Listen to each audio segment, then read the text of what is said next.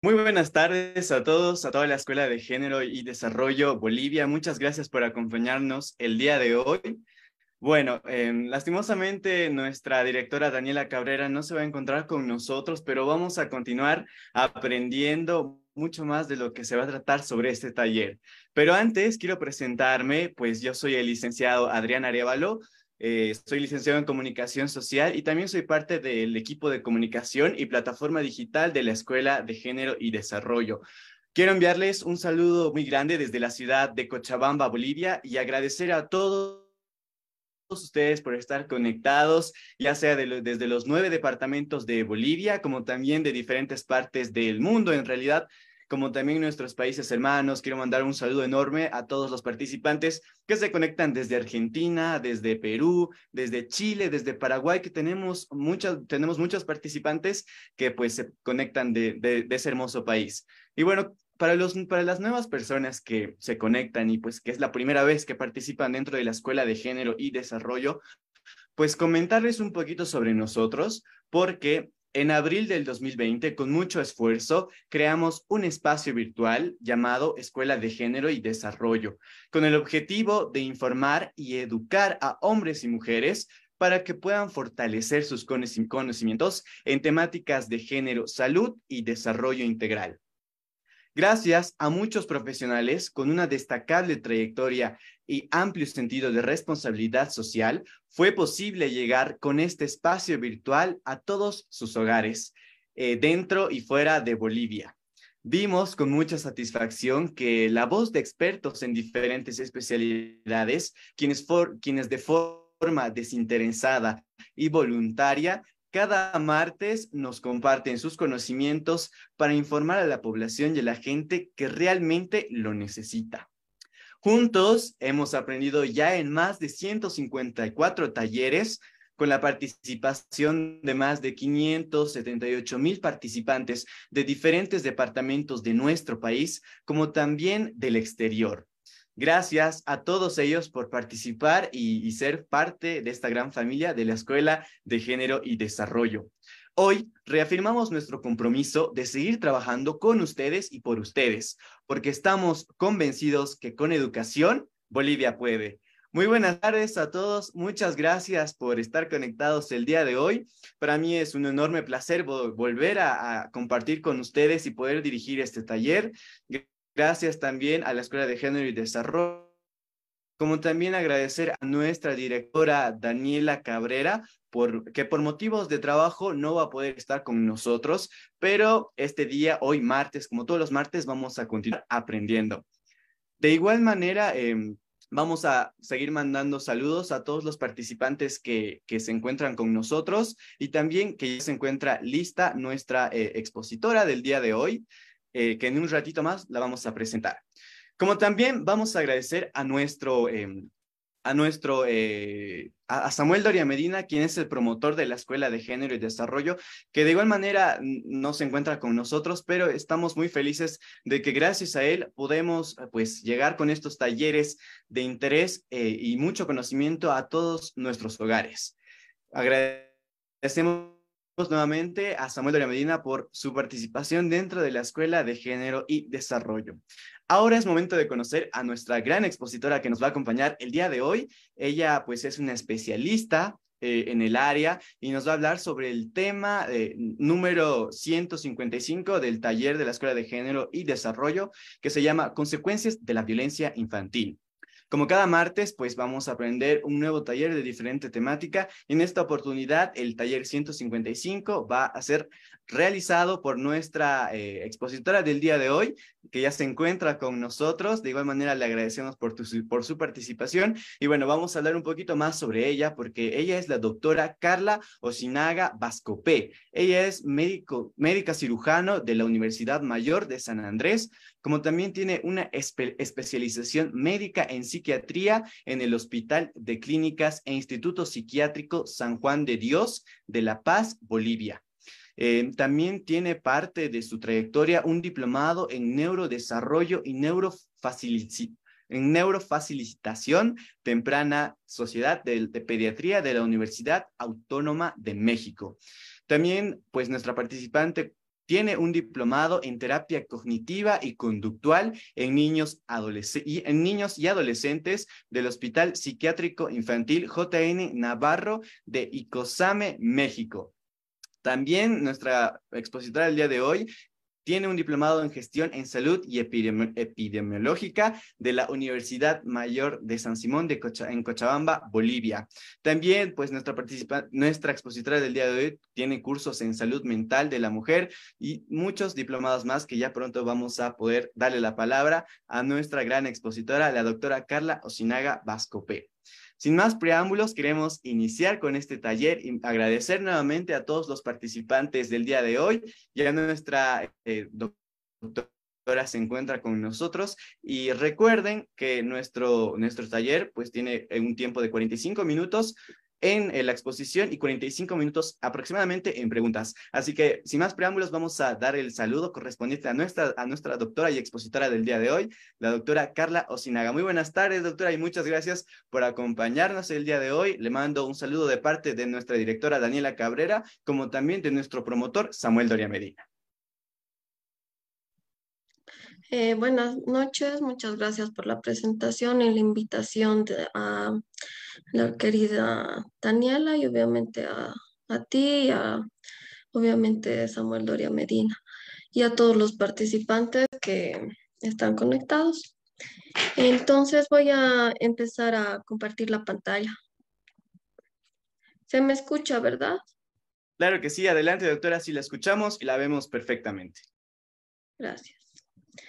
Bueno, mm, tal vez em, mi exposición tiene, va a ser un poco más rápida y las preguntas también porque no tengo mucho tiempo disponible porque luego tengo una conferencia.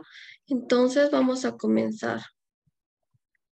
Lo más importante de lo que son las consecuencias de la violencia en niños, niñas y adolescentes, eh, vamos a ir viendo a lo largo de la exposición que Existen diferentes tipos de violencia, sobre todo tenemos que empezar con lo que, mm, si tratamos nuestra salud mental desde niños, entonces eh, vamos a evitar muchos trastornos a futuro.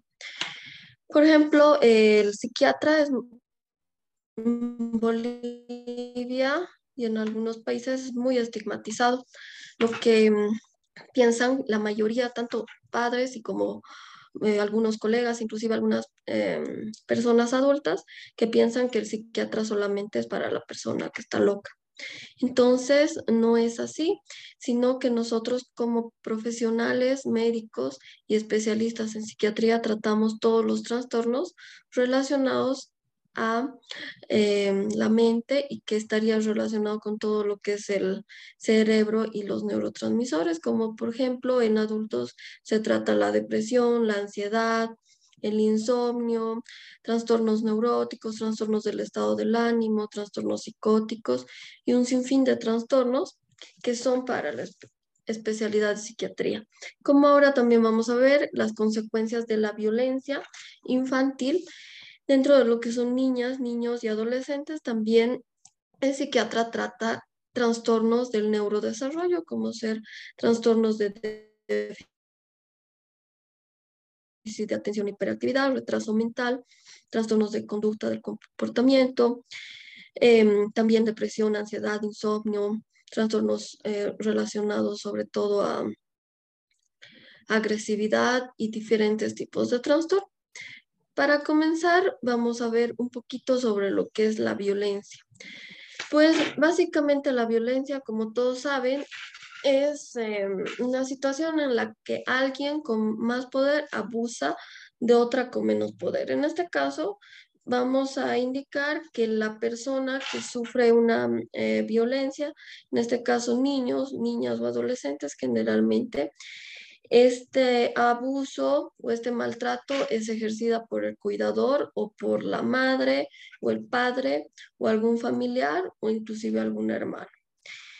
En este caso, la violencia infantil es un problema social a nivel mundial que necesita ser visible e identificado por los diferentes actores involucrados.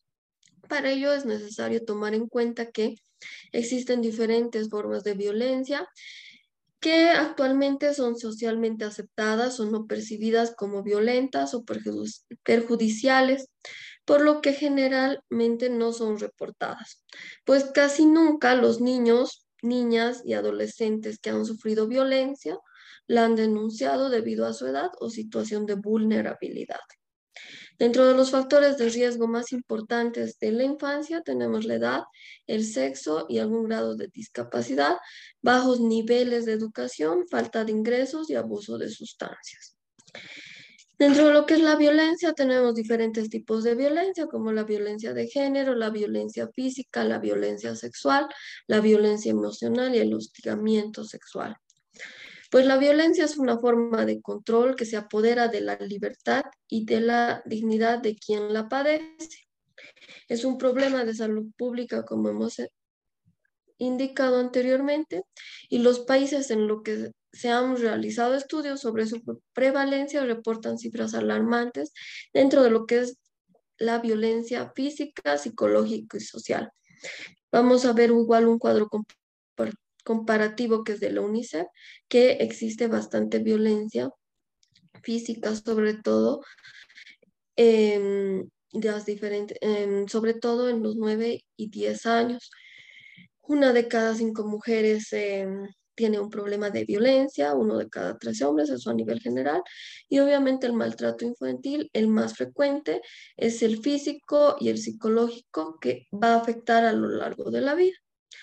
Dentro de las manifestaciones de la violencia, tenemos que en un 48% son las agresiones verbales. Esto según un estudio de la ONU del 2013. Y eh, otro tipo de violencia, más que todo física, un 20%. Y otros tipos de maltrato, un 48%. Y entre 10 y 17 años. Pero la prevalencia de mayor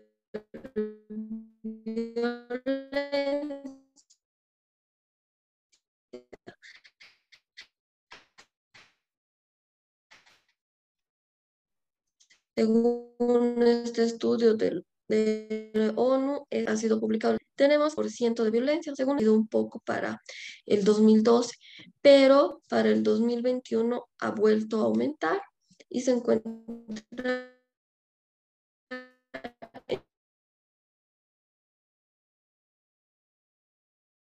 en un 75%. Ese año, 21 aumenta psicológica un 28%. Se puede decir que puede estar relacionado un poco con la crianza autoritaria que se ejerce generalmente en nuestro país, que es Bolivia, que tenemos una eh, crianza que generalmente está relacionada a escasa o nulas manifestaciones de afecto, escasa comunicación o la que existe es para transmitir miedo y no así, digamos, un respeto, exagerado control, uso frecuente de amenazas, castigos irracionales y exagerados en relación con las faltas cometidas que puede em, realizar el niño o niña o adolescente, lo cual se recomienda que tendría que ser una crianza con parentalidad positiva, o sea, un apego más seguro, porque esta crianza autoritaria hace que sea un apego inseguro. Entonces, dentro de lo que es la crianza con parentalidad positiva, debería ser que se permita comportamientos de las madres y los padres fundamentado en el interés superior de la infancia, cuidar, desarrollar sus capacidades, no, no ser violento, ofrecer reconocimiento y orientación, mayor afecto, mayor comunicación e incluir establecimientos de límites que permitan el libre desarrollo de los niños y niñas. Dentro de las consecuencias de la violencia infantil, la que más ah, vamos a ahondar y abordar y que tiene bastantes problemas en la adultez son las consecuencias psiquiátricas y psicológicas. Obviamente, el maltrato durante la niñez van, van a existir consecuencias para la salud física, consecuencias sociales que ya habíamos mencionado. Dentro de las consecuencias para la salud física, vamos a ver que puede existir trastornos em, relacionados a lo que es un una a futuro que puede desarrollar em, alteraciones físicas como ser em, problemas de espalda, escoliosis, diabetes, hipertiroidismo, em, dentro de lo que son traumatismos, poli, o sea, politraumatizados que va a afectar, digamos, todos los órganos a nivel de lo que es para las diferentes especialidades, ya sea para neurocirugía, para traumatología, inclusive alteraciones gástricas, que obviamente por las eh, por los golpes, por la violencia física ejercida, se van a desarrollar enfermedades, eh, patologías que afectarían la salud física. Dentro de las consecuencias psiquiátricas, psicológicas, vamos a observar que em, durante el tiempo que el niño, la niña o el adolescente va a sufrir violencia, va a tener en ese momento depresión, ansiedad,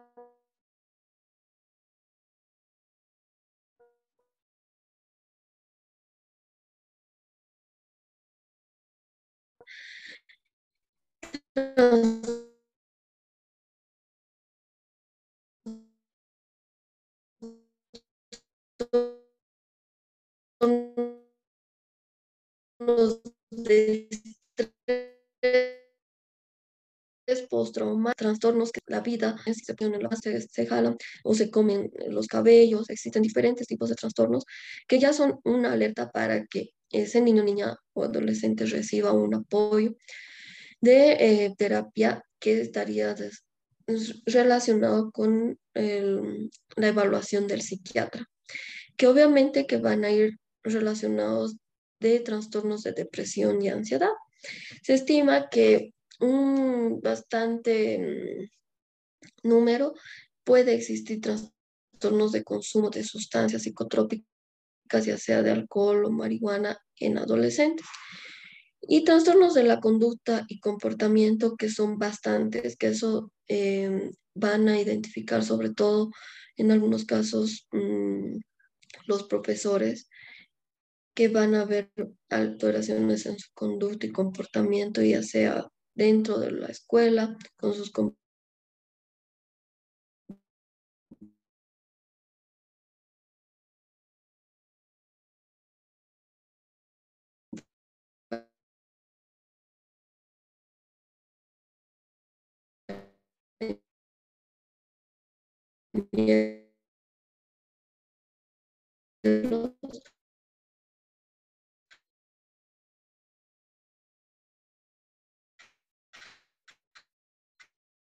ejerzan violencia sobre el niño o niña, pero posiblemente el padre ejerza violencia sobre la mujer, sobre la madre, y solamente estos niños estén escuchando gritos o estén escuchando golpes, entonces sí puede eh, ejercer mm, una alteración a futuro en estos niños que han solamente visto o escuchado pueden tener eh, alguna consecuencia a lo largo de su vida. Generalmente estos niños que ya son eh, maltratados van a tener, como había mencionado, una baja autoestima, alteración en su conducta y comportamiento, van a estar bastante irritables, van a tener bastantes berrinches, no se van a poder concentrar, van a mm, eh, estar agresivos la mayor parte del tiempo, puede haber conductas de que se puedan hacer pis en la cama, que es la enuresis, que mm, pueden tener conductas que antes ya, ya han sido solucionadas por los padres o por algún psiquiatra o terapeuta y que vuelvan esas conductas, eh, van a estar bastante irascibles, pueden estar comiéndose sus uñas, jalándose su cabello, van a tener trastornos del sueño, pesadillas, van a estar agotados o fatigados, o mm, también alteraciones en su apetito, o, o, en el colegio van a ser generados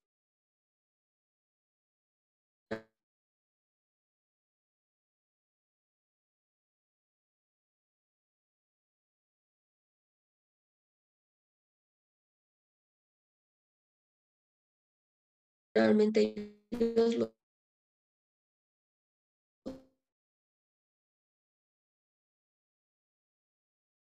que ejerzan violencia o bullying sobre otros niños. Y mm, había ese, esa, mm, ese bastante control y y que mm, tenían que hacer, digamos, las cosas bien y que no se podían aplazar. Entonces actualmente ya son personas que sienten que todo lo hacen mal, que se desvalorizan, que tienen pensamientos muy negativos, catastróficos, baja autoestima, problemas de que mm, somatizan, o sea, de que tienen eh, problemas a nivel de lo que es eh, dolor de cuello, dolor de cabeza, migrañas frecuentes, estar en estados de alerta muy frecuentes, miedo a confiar, miedo a que todas las cosas que están haciendo están mal o que mm, tienen esa inseguridad e indecisión de que mm, puede que falte la aprobación de que alguien les diga que están haciendo bien o que no sirvo para nada, no hago bien las cosas y tener pensamientos automáticos muy negativos en su etapa adolescente y adulta. Y pues esas situaciones de que mm, puedan ser desde que niños les hayan dicho que eres inútil, que eres burro, que no sirves para nada, que mm, eres un mentiroso, que me has echado a perder la vida y así.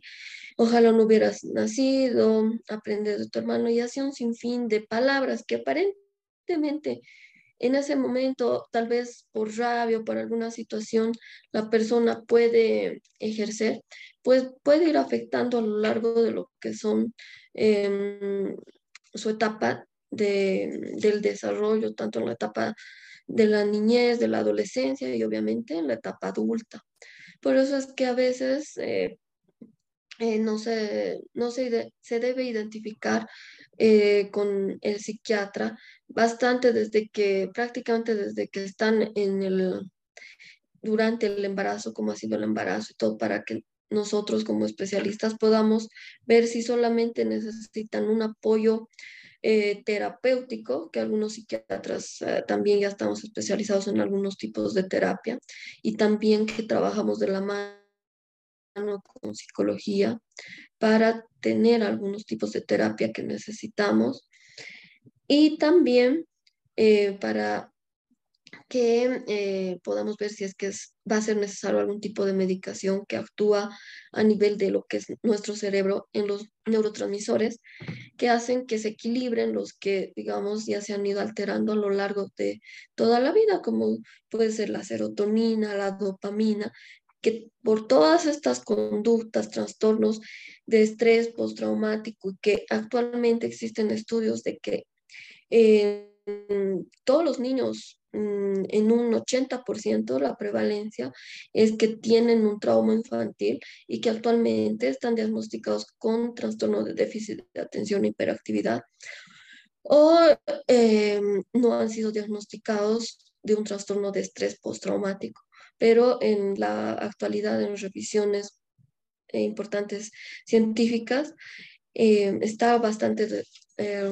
relacionado con lo que son la violencia infantil o un trauma infantil que haya podido tener.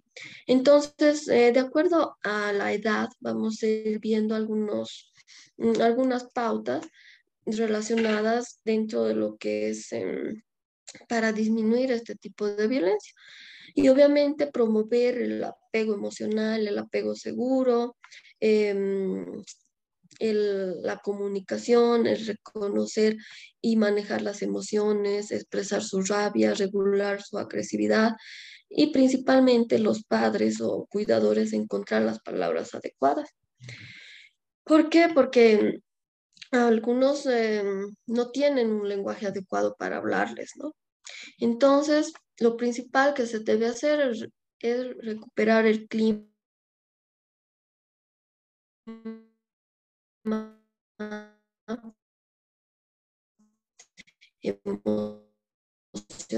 Emocional, ejercer su autoridad y que lo llamen a postura corporal, clima emocional, recuperar la calma, transmitir seguridad Es importante identificar también los momentos en los que se sientan tranquilos para abrir un diálogo, ¿no?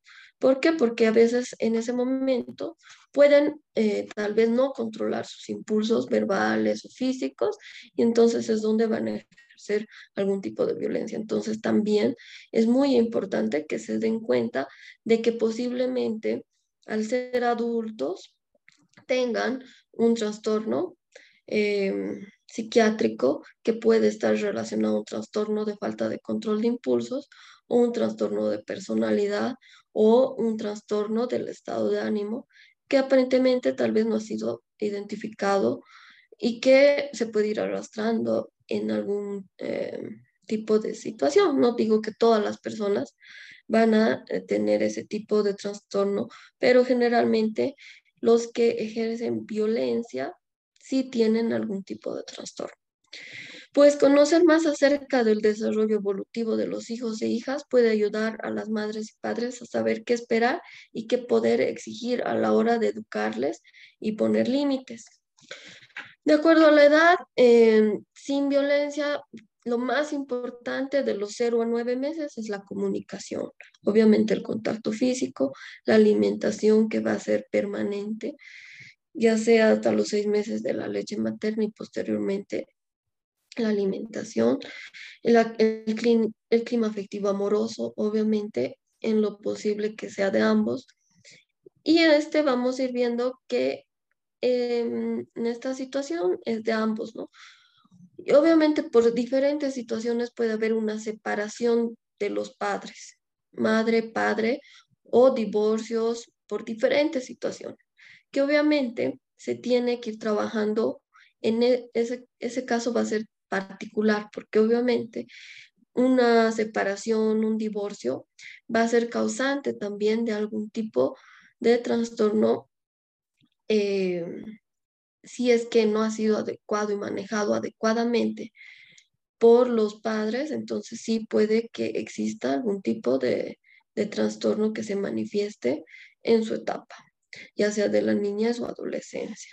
Sobre todo cuando eh, existe muy mala comunicación o una situación de que a veces el padre o la madre hable mal del otro progenitor, eso es bastante mm, complicado para, los niños.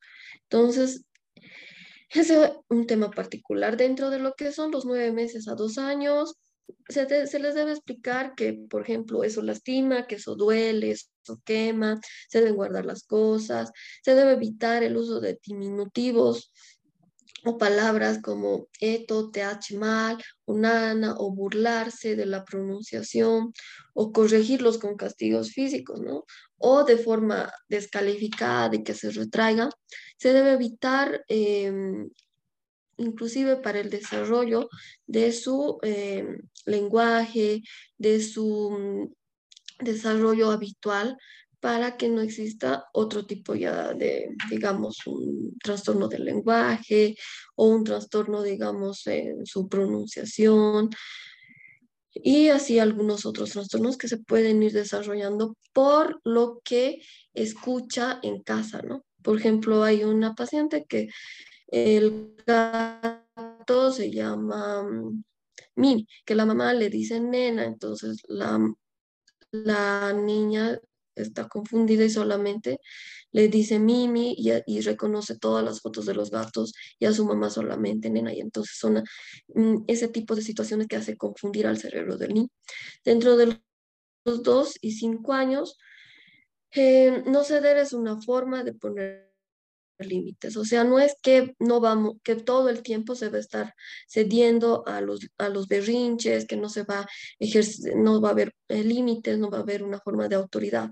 No, sino que se debe ejercer obviamente autoridad, pero no con miedo y obviamente explicando y poniendo límites desde muy pequeños, porque obviamente va a ser muy difícil de que una persona o una madre que no tenía ningún límite o no tenía ningún contacto y que el niño ha sido dejado con el abuelo y que a los 10 o 13 o 20 años quiera ejercer, digamos, algún tipo de límite, obviamente va a ser muy complicado y, va a haber diferentes choques eh, y va a haber algunos tipos de trastorno, ¿no? Entonces, eh, se debe indicar que eh, generalmente el no lo van a tomar como que eh, no voy a hacer, no te voy a comprar, no hagas esto, ¿no? Entonces ellos lo van a tomar como que mi mamá no me compra porque no me quiere. Entonces hay que explicarles bastante en relación a lo que son las emociones con algunas mm, formas que les voy a ir indicando, que en este caso puede eh, explicarle inclusive que existe una película que es intensamente, que es muy buena para explicar un poco sobre las emociones. El niño o niña no se siente seguro si no todo lo contrario encontró una manera de tener poder sobre su madre o padre. Esto es cuando ceden a todos sus berrinches o hacen algunas situaciones, entonces ellos ya van a decir en su mente, en su cerebro, si hago esto, mi mamá me va a dar esto, ¿no? Entonces, cuando ya son niños más grandes, de 5 a 11 años, se les debe organizar su tiempo, se les debe tener... Mm, se debe tener espacios de diálogo, informar sobre su cuerpo, reforzar hábitos de higiene. Eh, se debe expresar que las madres y padres esperan buenas notas y buen comportamiento, pero al mismo tiempo también no se, se debe mm, indicar las palabras adecuadas. No es que, digamos, me traes buenas notas o si no te castigo o si te aplazas esto o que tienes que ser el, mejor el mejor en todo y que por qué, digamos, no tienes un 70 y tienes un 60. O sea, hay varias formas de que pueden estar siendo muy controlados y mm, ejerciendo algún tipo, digamos, de forma de pensamiento que a futuro un poco les puede afectar reforzar los hábitos de higiene, conversar sobre algún tipo de consumo de alcohol y drogas. En, este tip, en esta situación, cuando ya, mm, digamos, ya están por empezar a gritar y a pegar, porque generalmente lo que el ciclo es, pide algo, habla, grita y pega, ¿no? Entonces en ese momento se debe detener, respirar hondo, calmarse y hacerse algunas preguntas. ¿Estoy esperando algo adecuado para la edad de mi hijo? ¿Le estoy hablando claro y firme? ¿Le he mostrado con ejemplos de mis acciones? ¿De qué otras maneras, tal vez lúdicas, o sea, con juegos, podría transmitir el mensaje? He sido consecuente con mis ideas y límites, o sea, que digamos no es solamente amenazarlo. Si, mm, por ejemplo, no, no has tendido tu cama, si no ordenas tu cuarto, no te voy a dar el celular un mes, digamos, ¿no? Y entonces no hay que saber, eh, digamos, de que todo lo que ustedes como padres van a decir, tienen que cumplir. Entonces no, es, no va a ser lógico que un mes no van a darle tal vez el celular a un adolescente, ¿no? Entonces tienen que decirle ya una semana y a los niños una hora no vas a tener. Y obviamente en los niños está relacionado un poco con la edad. generalmente si tiene, digamos, cinco años o tres años, va a ser tres minutos, digamos, de que existen diferentes técnicas cuando hay alteración en su conducta y comportamiento que están relacionadas a técnicas cognitivo-conductuales que mm, en alguna otra ocasión lo, vamos a ir viendo porque existen bastantes, que una de ellas puede ser que, mm, por ejemplo, su sillón de pensar. En ese sillón de pensar o en un cuarto donde no exista ningún tipo de de mm, desconcentración o que él esté feliz en ese lugar, entonces tiene que estar como en un lugar vacío que no tenga ningún tipo de entretenimiento y que piense en que si está haciendo bien y qué es lo que está sintiendo y cómo, digamos, van a negociar para que no vuelva a pasar esa situación. También se deben hacer preguntas, ¿qué emociones tiene ese momento el padre, la madre? ¿Qué emociones reconoce de su hijo en ese momento? Y si está pudiendo expresarlas y cómo puede evitar, porque obviamente van a haber bastantes chantajes de sus hijos. En todas, eh, bueno, en la mayoría de las edades se debe dejar que asuman las consecuencias de sus actos, eh, dialogar, y a través del juego los adultos pueden compartir con ellos diferentes códigos para reforzar el estado emotivo. En el sentido de que, digamos, em, cuando exista alguna situación de alguna alteración de conducta y comportamiento, pero si existe alguna situación de peligro, no es que eh, ese tipo de técnica se llama de extinción, que no es que lo van a dejar, digamos, que mm, si está en una situación de peligro, obviamente tienen que actuar, pero si, digamos, es porque no le están dando, digamos, el celular y no, no está cumpliendo, digamos, el horario y demás, entonces hay que dejarle que eh, haga, digamos, un momento el berrinche, luego cuando ya se le pase en ese momento o después de un momento conversar con ellos, que por qué no se le está dando, por qué esto. Y obviamente cuando son muy mm, niños que no se puede conversar aún, entonces solamente dejar que se le pase y luego ya va a estar haciendo otra actividad. Ese en el sentido de em, técnica de extinción, que es no tomarles atención en ese momento, pero obviamente no es cuando existe una situación de peligro. Uno de los mayores gestos de autoridad y en todas las edades para aumentar lo que son los niveles de oxitocina en nuestro cerebro es un abrazo cálido y firme, que es un un poderoso mensaje que da la calma, esa sensación de angustia y de no sentirse escuchado, porque generalmente lo que se van a quejar es de que mi papá no me quiere, no me hace caso, no me siento escuchado, no me entienden, y hace un sinfín de palabras.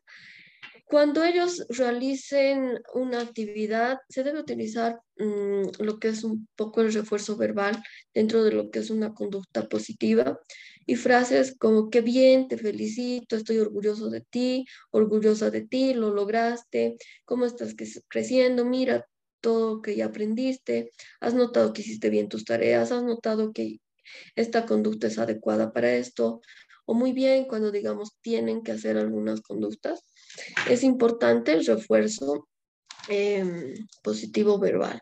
También es importante percibir y gestionar las emociones, construir em, la toma de decisiones, generar empatía y sobre todo dentro de lo que es importante es el desarrollo general, un mayor desarrollo de habilidades sociales, disminuir las conductas antisociales como por ejemplo mentir o sacar algunas cosas sin permiso y obviamente conductas antisociales que puede existir de robos y demás en algunos em, ya situaciones, inclusive que puedan matar animalitos, existe varios trastornos, que um, varias conductas antisociales que van a estar de, relacionadas con otro tipo de trastornos, pero se debe disminuir ese tipo para que no aumentemos obviamente lo que van a ser a futuro trastornos de personalidad o trastornos psicopáticos, que son en algunos casos más eh, actualmente de mm, más consulta y en psiquiatría. La, se debe promover la autoimagen positiva, lo cual hace que va a haber un mayor éxito académico, una mejor salud mental, mayores actividades prosociales y así vamos a evitar igual una depresión y un suicidio. Bueno, esta película que les había mencionado es principalmente para el reconocimiento de emociones en sus niños que pueden explicarles. También se pueden hacer eh, posts o, con dibujos para explicarles eh, o con emojis algunos eh, em, lo que son principalmente las emociones. Obviamente el estar alegres, el estar felices, la sorpresa, el miedo, o en algunos casos que ya son más grandes, eh, con fotografías que se les puede inclusive ellos, ellos tomar y saber cómo están expresando y cómo es y qué, digamos, puede estar expresando la otra persona. Y eh, con eso concluiría lo que es la disertación en relación a lo que son las consecuencias de lo que es la violencia infantil y los trastornos psiquiátricos psicológicos y algunas técnicas para disminuir la violencia en nuestro medio. Muchas gracias. ¿Algunas dudas? Bueno, agradecerle, doctora Carla, por acompañarnos el día de y por presentarnos esta exposición sobre el taller del día de hoy. Vamos a comenzar rápidamente con nuestras preguntas para que podamos alcanzar con el tiempo y así nuestra expositora pueda responder a cada uno de ellos. Recuerden que los que están conectados en nuestro Zoom número uno en el que estamos ahorita pueden levantar la mano para que podamos pues eh, habilitar el micrófono y responder las preguntas. Para los participantes que se encuentran en Zoom número 2 y también en nuestra plataforma de Facebook Live, pueden realizar sus preguntas mediante los comentarios y nuestro equipo se va a encargar de poder eh, leerlos y responderlos también. Bueno, doctora Carla, vamos a iniciar rápidamente para que pues podamos responder las preguntas y habilitamos el micrófono de Apasa Cruz Sonia. Muy buenas noches, Sonia. ¿De dónde se conecta y cuál es su pregunta, por favor? Eh, muy buenas noches, soy de la ciudad del Alto, del distrito 14. Mi consulta es para la doctora. Eh, yo quisiera saber aquí en Bolivia, ¿en qué lugar podemos encontrar psicólogos que nos puedan ayudar tanto para la violencia de la mujer y para la violencia de niñez de los niños? Esa es mi pregunta. Mm, ya. Principalmente lo que tenemos que identificar y ver, eh, y esto como un mensaje para todos, es que un psicólogo no es lo mismo que un psiquiatra. Un psicólogo está capacitado para em, hacer terapias, pero el general, es como cuando pueden ser, digamos, administradores, ingenieros o abogados y salen a nivel general de todo. No es que el psicólogo va a ser psicólogo clínico y que va a hacer todo tipo de terapias. A veces pensamos que el psicólogo, ah, es psicólogo, entonces me va a hacer terapia y piensan que es psicólogo clínico. El psicólogo tiene que especializarse en psicología clínica y en algunos casos mucho mejor si se subespecializa en diferentes tipos de terapia. Por ejemplo, cuando existen eh, trastornos de conducta, del comportamiento, se debe especializar en psicología, en terapia cognitivo-conductual.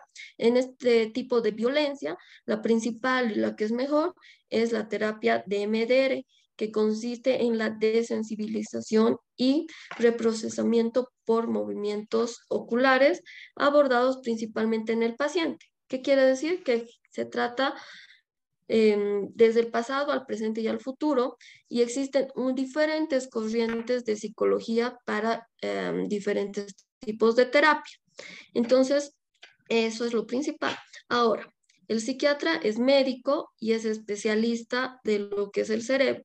El cerebro es un órgano muy importante, por eso somos tres médicos, tres especialidades que tratamos el cerebro. El neurocirujano cuando existe tumores, la parte estructural, que es el neurólogo que trata epilepsia, trastornos relacionados a accidentes cerebrovasculares, que obviamente están relacionados a lo que es la parte estructural. Y la parte interna, por así decirlo, es el psiquiatra que trata todo lo que es ansiedad, depresión, insomnio, em, la violencia, o sea, las consecuencias de la violencia, todo eso que trata el psiquiatra. Es como cuando a veces un ejemplo grande, cuando nos fracturamos es como que usted podría ir directamente a un fisioterapeuta. Entonces, lo principal para la mm, violencia o para cualquier otro tipo de trastorno que está relacionado a nuestra mente, a nuestros estrés, a nuestros nervios, es el psiquiatra, que tiene que ser evaluado por el psiquiatra para que luego ese psiquiatra, que es médico, va a evaluar integralmente, va a necesitar y va a hacer el tratamiento psiquiátrico y en algunos casos como mi persona ya somos algunos con algún tipo de terapia, entonces va a ser la parte integral que es psiquiatría, que se, tal vez se va a usar algunos medicamentos y la parte terapéutica. Ahora, en el caso del alto, como yo no vivo en el alto, pero sé que a nivel nacional existe lo que es el SLIM y mm, de, lo que es igual la ley 348 y todo eso. Inclusive hay propagandas que cuando existe violencia contra la mujer, hay igual el código de niña, niño, adolescente, entonces tiene que ir a, mm, a esos lugares. Pero un lugar específico no sabría. Ahora, psicólogos existen y no existen psiquiatras, que sí deberían existir porque van de la mano el psiquiatra y el psicólogo. Y existen muy pocos psiquiatras que trabajen en lugares que realmente necesiten. Eso le podría responder. Muy bien, muchas gracias, doctora. Y también agradecemos a Pasta Cruz Sonia, que pues nos hizo esta pregunta y le mandamos un saludo muy grande hasta el alto. Vamos a continuar y vamos a trasladarnos rápidamente a nuestro Zoom número dos, porque Yamilet Melgar le pregunta, doctora, ¿cómo ayudar a los padres que maltratan a sus hijos? Eh, a ver, es una, es muy, bueno, es una pregunta difícil de responder porque ¿cómo podríamos ayudarles? Tal vez inclusive van a recibir una respuesta de maltrato hacia, hacia la persona que quiere ayudar, porque posiblemente ese tipo de persona, no sé, no sé qué tipo de violencia, no sé por qué estar ejerciendo violencia, ¿no? Inclusive no solamente tal vez a los niños, tal vez igual a, a su pareja u, u otra persona. Entonces, ¿Cómo ayudar? Mm, solamente con el diálogo, pero posiblemente tal vez no, no vamos a tener una respuesta adecuada, pero hay que insistir en que pueda visitar, digamos, también un psiquiatra o que se dé cuenta de sus conductas, de sus comportamientos, que está realizando, pero tal vez es una persona que consume bebidas, que tal vez consume otro tipo de droga, que tal vez ha sido educado de esa manera. Entonces, existen diferentes mm, situaciones particulares para ver si solamente va a responder, pero a, a, una sugerencia, digamos, ¿no? Porque si solamente es su amiga o algo en general, tal vez le va a escuchar, pero si digamos es alguien, le va a decir, no, me, no te metas, yo sé cómo criar, es mi hijo, ¿no? Y obviamente hay diferentes situaciones que, cómo ayudar, no, no, no, no podríamos, tendríamos que ver cada caso en particular porque obviamente la, educa la educación, el ambiente de cada persona es un mundo, ¿no? No ayudar solamente tal vez que mm, no está bien, que tal vez ya si sigue mucho la violencia, entonces ya sería una denuncia, ¿no? Muy bien, muchas gracias, doctora. Vamos ahora a trasladarnos a, nuestro, a nuestra plataforma de Facebook Live, porque Lorena Andrea Fernández Castro le pregunta, doctora, ¿existen niños que puedan tener la personalidad limítrofe o a qué edad se llega a detectar, doctora? Ya, eh, muy buena pregunta, pero en, en, niños no, no, va a existir ese diagnóstico de, de trastorno límite o borderline de la personalidad. Sí puede haber rasgos o como que vaya ahí formándose, por eso es que debe ser evaluado integralmente y obviamente los tratamientos son bastante largos, ya sea psicoterapéutico y farmacológico. ¿Para qué? Para que cuando ya tenga, digamos, 18 años, 19, pueda estar ya con ese diagnóstico de trastorno límite o borderline de la personalidad. Lo que sí a veces confundimos, mm, existen diferentes trastornos de personalidad, que a veces se puede confundir el trastorno límite de la personalidad con un trastorno de personalidad narcisista, con un trastorno dependiente de la personalidad, un trastorno antisocial de la personalidad. Entonces, bueno, a la, a la pregunta, la respuesta es que no va a haber ese diagnóstico en niños, pero sí puede, ir, puede desarrollarse en la etapa adulta y que van a haber bastantes antecedentes. Generalmente los niños, niñas y adolescentes y también algunos adultos, pero es más frecuente en niños que no van a tener solo un diagnóstico. Pueden tener retraso mental, trastorno de conducta del comportamiento, em, pueden tener eh, trastorno del espectro autista y así, o sea, son como cuatro o cinco diagnósticos en un solo niño. No solamente va a tener como que un solo diagnóstico, ¿no? Entonces, lo que sí, eh, cuando existen niños y adolescentes que, por ejemplo, mienten, roban, em, matan animalitos, eh, existen conductas muy disruptivas, eh, pegan, digamos, a su abuela, a su hermano, o ya llegan a, tener un sinfín de conductas que a veces pueden pensar que, digamos, no, eso no existe en niños, sí existe, inclusive hay más eh, actualmente también por lo que es la tecnología y demás, y también en niños de la calle, ¿no? Que son trastornos que mm, son disociales de la personalidad que están de la mano de trastornos de conducta y comportamiento, que obviamente esos trastornos van a ser en la etapa adulta eh, de mal pronóstico, porque pueden llegar inclusive a hacer esto de lo que han debido escuchar bastante noticias, que digamos anteriormente el parricidio, que su, el hijo mató a la, a la madre eh, solamente porque no le dio dinero y eso fue, pasó en Santa Cruz, y así un sinfín tal vez de noticias que ni siquiera nos enteramos, ¿no? Gracias. Muy bien, muchísimas gracias, doctora. Vamos a continuar y volvemos a nuestro Zoom número uno y vamos a habilitar el micrófono de María Fariña, por favor. Muy buenas noches, ¿de dónde se conecta y cuál es su pregunta, María? Adelante. Nuevamente vamos a habilitar el micrófono de María Fariña. Muy bien, bueno, de seguro estamos teniendo algunos problemas técnicos. Vamos a habilitar el micrófono de Pamela Contreras Céspedes. Pamela, muy buenas noches. ¿De dónde se conecta y cuál es su pregunta, por favor? Hola, buenas noches. Eh, yo, bueno, pregunto desde La Paz. Estoy exactamente en La Paz, Bolivia. Interesante la temática que están realizando. Mi pregunta es la siguiente. Eh, acaba de decir la doctora que psiquiatría está dentro de medicina. Entonces, em, es una rama, una especialidad dentro de la medicina. Esa es una consulta, ¿no? una duda que tengo. Y eh, psiquiatría es donde, digamos, nosotros podemos llevar a nuestros niños que tienen, digamos, algún problema mental o cómo podríamos hacer. Esa parte no la llego a entender muy bien. La verdad es que pensé que era igual que psicología, pero ahora, escuchándola a la doctora, veo que es una rama muy interesante, pero o sea, específicamente neurológica.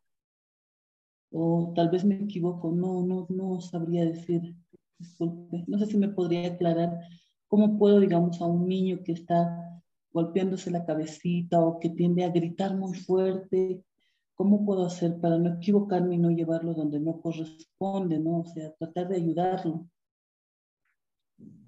Eh, ¿Ese niño habla? No habla. No, simplemente balbucea. Le comento ¿Qué edad tiene? Recién tiene un año y siete meses. Su mamá le hizo caerlo. Lo hizo caer cuando lo estaba cargando en un aguayito. Entonces lo hizo caer y a la caída resultó... Estaba intentando hablar, pero ahora no, solamente babea, tiende a golpearse la cabecita, y yo pensé que eso era para psicología, pero como acaba usted de decir, entonces no creo que se hizo un daño en la cabecita, ¿no? Ya.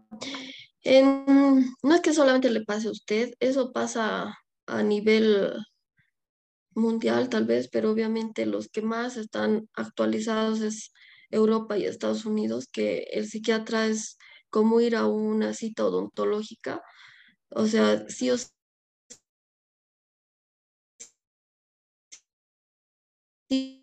con, sin salud muy desarrollados en, en esta área, o sea, la, la, gente, las personas, ¿no? En cambio, nuestra área es como que psiquiatra es para el loco, yo no estoy loco, no voy.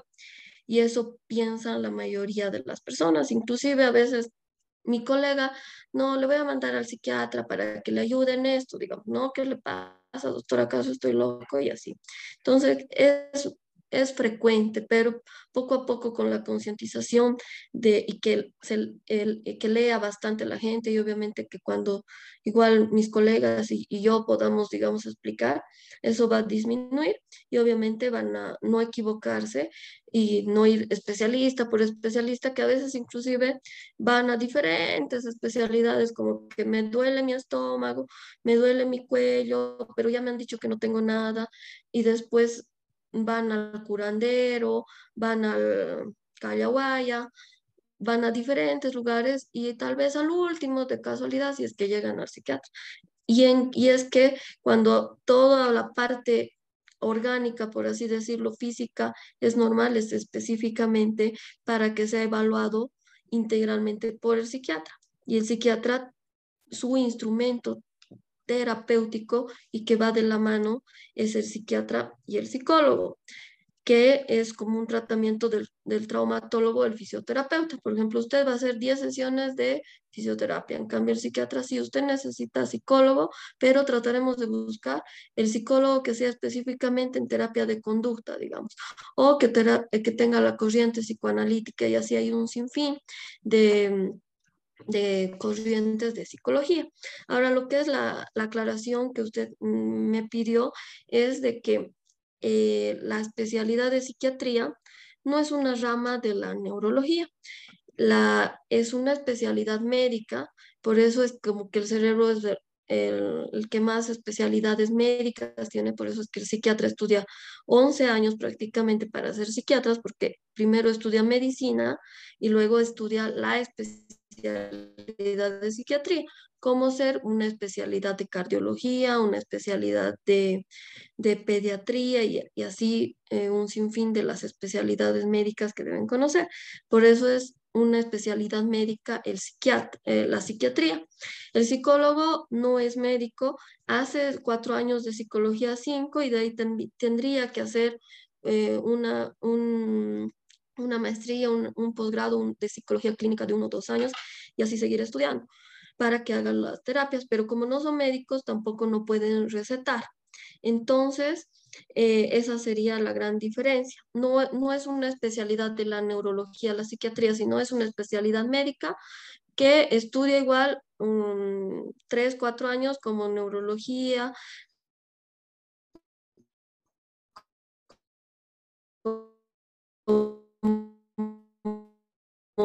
este no es, no sabría si fuera solamente para psicología, pero lo más recomendable es que sea evaluado eh, si está gritando, se está golpeando su cabeza y si es que ya han descartado, digamos, que no hay nada, digamos, en la tomografía y que, digamos, en ese momento que se ha caído, lo han llevado al neurólogo y han sacado una tomografía y no había, digamos, nada estructural, porque esa es la parte estructural, entonces ya es para el psiquiatra.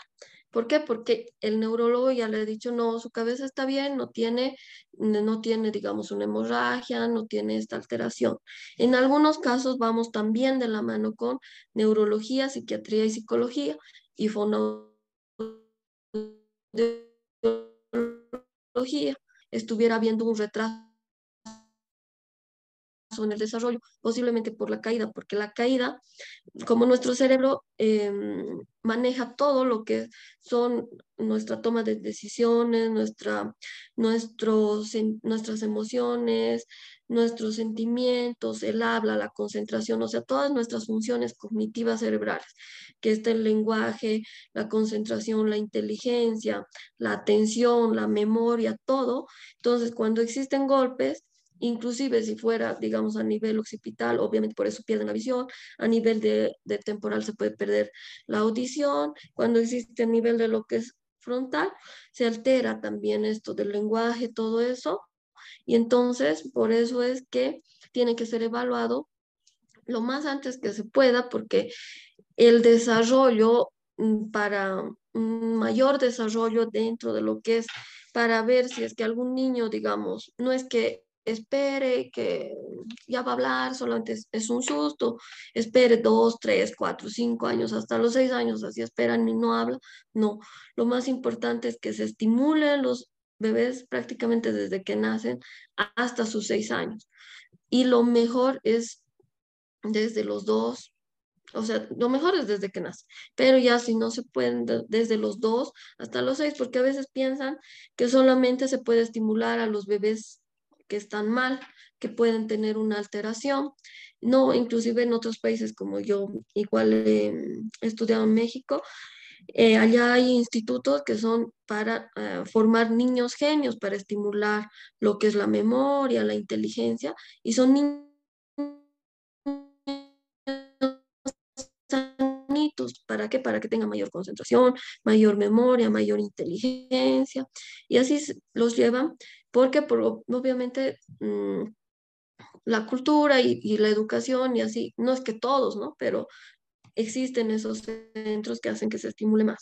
Ahora, si ya vemos que está gritando, golpeándose su cabeza y está habiendo un retraso en el lenguaje, sí hay que evaluarlo integralmente. Obviamente, tal vez en ese momento de la caída, cuando existen caídas y hay pérdida, digamos, de conocimiento, hay vómitos, todo eso es lo principal en ese momento es acudir a un neurólogo, porque el neurólogo va a pedir una tomografía en la cual va a descartar, digamos, si es que hubiera alguna situación. Pero ya le dicen normal, a veces se quedan, ah, no, normal, me ha dicho que es la tomografía y no tiene nada, es flojo, por eso no quiere aprender, no habla porque no quiere, y así un sinfín de palabras. En ese caso sí es para el psiquiatra, porque ahí ya se tiene que evaluar qué es, qué es lo que podría estar afectando eh, toda esta situación. Pero, como digo, en algunos casos va de la mano igual neurología, psiquiatría, psicología, porque cada persona, cada eh, niño es un mundo.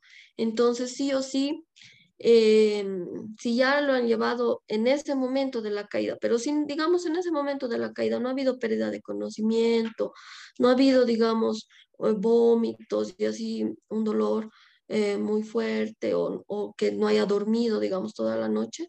Entonces ya se le ha pasado, ha sido un golpe fuerte, posiblemente. Entonces, pero actualmente tiene consecuencia, posiblemente esa caída, entonces sí o sí tiene que ser evaluado por el psiquiatra. Y eh, la mayoría de los psiquiatras están eh, capacitados para ver también niños y adolescentes, pero algunos no, no han no, no ven, entonces tienen que preguntar siempre si ese psiquiatra ve también niños y adolescentes, porque en nuestro país no existen psiquiatras pediátricos así bastantes, existen muy poquitos. Eso sería. Ah, cualquier cosa, si es que ya no vamos a tener tiempo, porque yo voy a, a estar con ustedes hasta menos 10 máximo. Me pueden escribir al WhatsApp, tengo igual la red eh, que está publicada en la Escuela de Género y ahí está, igual pueden escribir al número y les saco cualquier duda. Em, cuando me escriban, les saco sus dudas y les respondo con todo gusto, que es el 732 52 806. Muy bien, muchísimas gracias. Muchísimas gracias, doctora. Bueno, yo me despido. Muchas gracias a los participantes y les cedo la palabra a nuestra directora, Daniela Cabrera, que ya se encuentra con nosotros. Muchas gracias.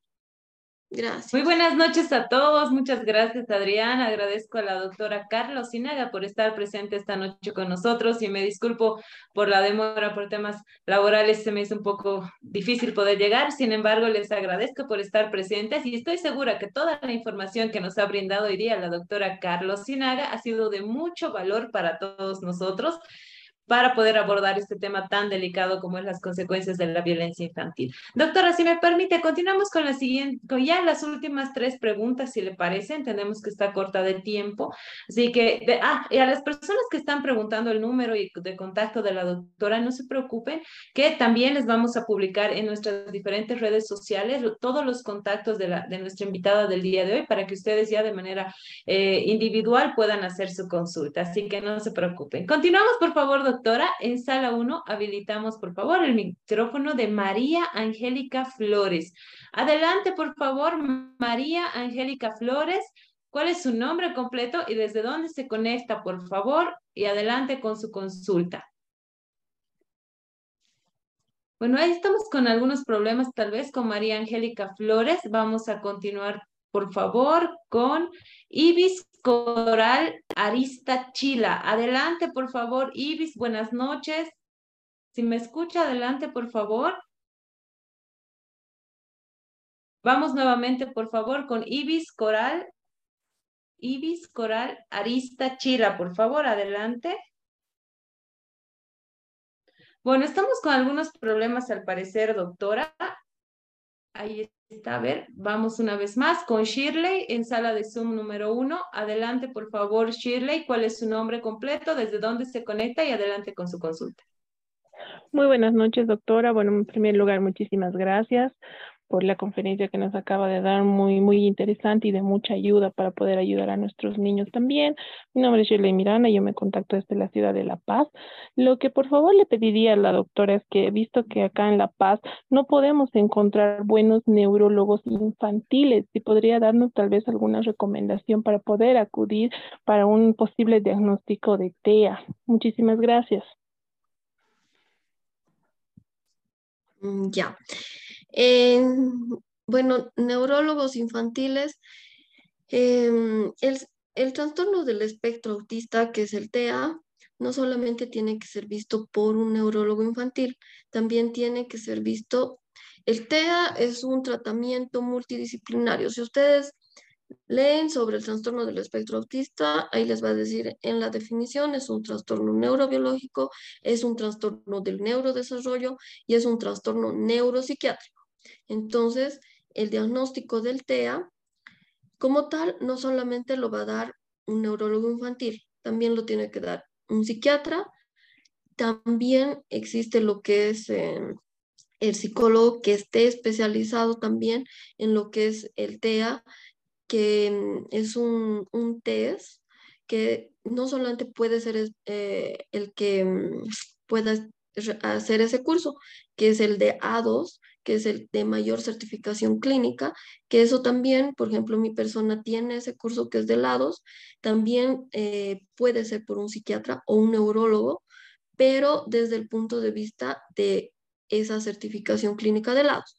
Ahora, si solamente es una certificación que, digamos, quiere eh, saber si es que tuviera trastorno del espectro autista, no es solamente, digamos, para el tratamiento o para el diagnóstico. El diagnóstico lo va a dar el neurólogo infantil o lo puede dar el, psiquiatra o inclusive el psicólogo que esté ah, eh, capacitado para eh, ese diagnóstico, lo puede dar. Pero independientemente de lo que nos importa en trastorno del espectro autista, desde mi punto de vista, no es solamente el diagnóstico, sino cómo tratar al, diferente, existen diferentes tipos de trastorno del espectro autista.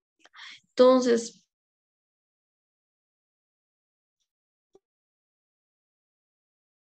desde mi punto de vista, es que yo veo, no es tan importante el diagnóstico, sino cómo tratar los síntomas que está teniendo. Por ejemplo, ese niño tal vez está teniendo alteración de su conducta y comportamiento, tal vez no está hablando, tal vez em, es, eh, tiene alguna alteración, digamos, eh, en lo que es algunas comidas, o sea, es un tratamiento multidisciplinario. Entonces, por ejemplo, ese niño necesita eh, posiblemente del neurólogo infantil, sí o sí del psiquiatra, sí o sí del fonoaudiólogo, en algunos casos sí o sí del psicólogo y también del nutricionista. Y también, si ya es más grandecito, van a estar del psicopedagogo y así varias especialidades tienen que unirse para tratar a ese niño. Eso sería Shirley. Ah, un neurólogo infantil en La Paz. Em, bueno, no, no sé dónde, dónde trabajarán exactamente, pero sí existe el, doctor em, Smith, em, la, el, doctor Maita y mm, ya hay como unos cinco más, pero no sabría decirte dónde están trabajando. Muchas gracias, doctora, por estas recomendaciones y un saludo también a todos los que se conectan con nosotros desde la ciudad de La Paz. Continuamos, por favor. Ahora nos trasladamos hasta nuestra sala de Zoom número 2 y Roxana Aguilar desde Cochabamba tiene una pregunta para usted y nos dice, doctora, ¿cómo se puede evitar la violencia sexual en los niños, ya que se viene dando mucho este tema en, en los colegios? Mm, ya. Bueno, en la violencia sexual, eh, creo que ella está relacionando a que un niño mayor está como que ejerciendo un abuso o algo así en los colegios, pero no, sabría específicamente si es de parte de, de los otros niños mayores. Y obviamente si es en el colegio esa situación, obviamente hay que, eh, tiene que ser visto por el profesor, tiene que ser comunicado a los padres, tiene que haber una denuncia si es una, un abuso sexual, una violencia sexual de parte eh, de lo que es el colegio, ¿no? Porque lo más frecuente no es que sea en el colegio, sino ya sea un tío, un hermano, un primo, un papá y demás, hacia mujeres, ¿no? Inclusive hay violencia hacia, hacia varones, ¿no? Dentro de lo que es la violencia sexual que puede estar relacionado con diferentes, ya sea toques sexuales o abuso sexual o violación inclusive. Muchas gracias, doctora, por esta recomendación y a tomarla en cuenta, por favor, ya que nuestros niños actualmente se encuentran muy vulnerables, no solamente en las unidades educativas, sino también, lamentablemente, en las familias. Así que a tomar en cuenta, por favor. Y para los que deseen el dato del doctor Smith, que decía la doctora que recomendaba en la ciudad de La Paz, también en los mensajes, la gente que lo conoce nos está eh, recomendando y nos, nos dicen que se encuentra trabajando en la Caja Nacional de Salud. Así que a tomar en cuenta, por, favor. Doctora, vamos con la última pregunta, ya que estamos a minutitos de poder concluir su participación. Y le transmito desde Facebook la pregunta de Rocío Hidalgo y nos dice, doctora, buenas noches. ¿Alguna técnica para controlar las emociones de los niños que reaccionan? de manera violenta, mm, existe, existen varias técnicas que son en relación a la terapia cognitivo-conductual, pero para controlar, digamos, no sé si será reacción, digamos, de, de mordedura o no sé si será hacia el padre o hacia los demás niños. O sea, mm, hay varias situaciones que puede ir, digamos, em, reaccionando, pero si es de mucho tiempo, esos niños, digamos, con, no sé, con castigos físicos, con consecuencias, digamos, que si sigues comportándote de esa manera, no te vamos a, o sea, les quitan, digamos, o sea, son técnicas como que son, hay una que es la economía de fichas, esto de la extinción, el, mm, la técnica igual de, de mm, del sal, el, del tiempo fuera y mm, algunas otras técnicas, pero si digamos ya han sido usadas algunas de esas técnicas y no responden, digamos, adecuadamente, entonces sí habría que ver la posibilidad de que mm, sí acuda realmente a, una evaluación psiquiátrica para que se haga una terapia, porque no es solamente la técnica ese momento, ¿no? Y son diferentes técnicas que se dan igual de tarea tanto a los padres como a los, a los niños y que el tiempo, o sea, es más o menos seis meses, un año, dependiendo. Y si es que no está resultando a la tercera, cuarta, quinta sesión, digamos, con el psicólogo, entonces sí necesitamos, o con el terapeuta, que también podría ser el psiquiatra, em, se necesita usar medicamentos para controlar alguna conducta muy violenta que ya no es controlable ni por los padres ni por ellos mismos, ¿no? Entonces sí se podría usar algún tipo de medicación. Ahora, mm, en relación, no, pues como cada cerebro cada niño y cada familia y todo es mundo, no tendríamos que identificar a qué conducta violenta se refiere y qué edad tendrá el niño. Y todo eso tendríamos que ir viendo, ¿no? Y eso.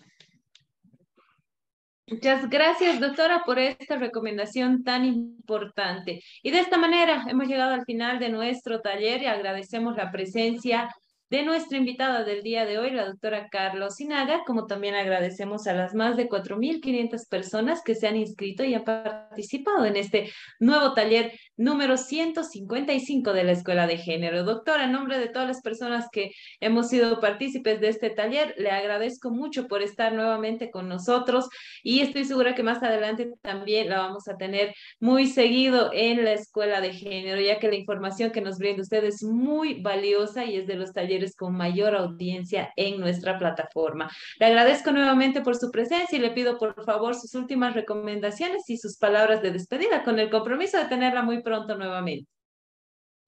Em, ya, muchas gracias, querida Daniela. Muchas gracias a todas las personas que se han conectado y todas las preguntas. Y bueno, lo principal para mm, disminuir un poco lo que es las, la violencia, principalmente tenemos que identificar nuestras conductas y comportamientos de nosotros como adultos y mm, también realizar una mayor comunicación y un mejor apego eh, seguro dentro de lo que es la protección y seguridad hacia nuestros niños para evitar a futuro, ya sea en la etapa de la niñez o adolescencia, em, trastornos eh, relacionados tanto a psiquiatría y a psicología, principalmente em, evitar eh, algunas situaciones de desvalorización y que tal vez no es flojo, no hace esto porque no quiere y todo eso. Obviamente si son situaciones que son más de un mes y que no están siendo controladas y necesitan la evaluación de, del psiquiatra para que para que se lo pueda ayudar tanto no solamente al niño, sino a la familia, porque no solamente afecta todas esas conductas al niño, sino también a la familia. Eh, y obviamente pueden existir diferentes eh, mm, discusiones, inclusive entre padres, ¿no? Y a veces que mm, piensan, no, ya tiene psicólogo en el colegio y el psicólogo que le ayude. Los psicólogos que están en los colegios no son que yo sepa, psicólogos clínicos son psicólogos educacionales y obviamente sí los van a ayudar, pero muy poco porque no son psicólogos clínicos y cada, imagínense un psicólogo para 200 personas, obviamente va a ser como un, psicólogo social y educacional y, y mejor si aprovechan de que se pueda, digamos, tratar em, mediante un, o sea, un, psiquiatra para que le pueda orientar y evaluar, y evaluar eh, individualmente, no solamente al niño como tal, sino a, todo el entorno, porque inclusive se hacen terapias de familia y eso va a disminuir bastante eh, los trastornos que puedan ir desarrollándose. Y bueno, yo actualmente estoy en Cochabamba, también eh, no solamente, digamos, en, consulta privada, también hago igual eh, la parte social, colaboro con varios pacientes que si necesitan ayuda yo los puedo evaluar y todo. ¿Para qué? Para que se les pueda mm, eh, mejorar todo este tipo de trastorno que es para estos niños. Eso, Daniela, muchas gracias.